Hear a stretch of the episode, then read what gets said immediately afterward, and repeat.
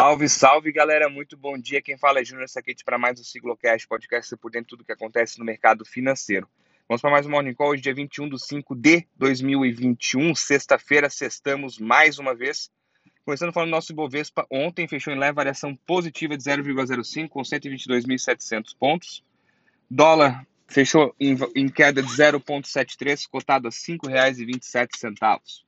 Hoje os mercados amanhecem no verdinho, esperançosos, tanto futuros, futuros americanos quanto é, Europa sobe no momento. Na Europa, dados positivos vindos aí do PMI, saiu as vendas do varejo do Reino Unido, subiu 9,2 acima da expectativa. Saiu o PMI composto da zona do euro, que veio 56,9 ante a expectativa de 55,1. Veio também, pô, chegou até a cansar agora, o PMI de serviços, que a expectativa era 52,3, veio 55,1, coincidentemente.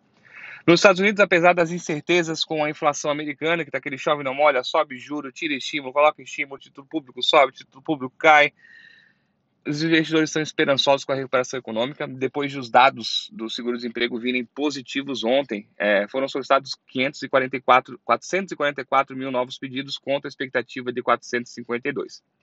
Além disso, papéis como Tesla e outros especuladores subiram com a retomada da criptomoeda Bitcoin.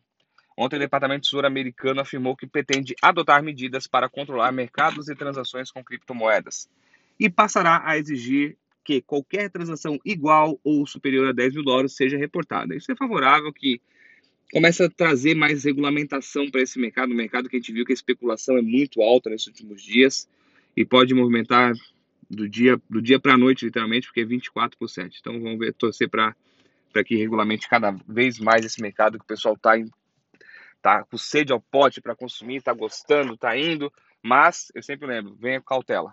Tem que estudar, tem que saber o que, é e como funciona.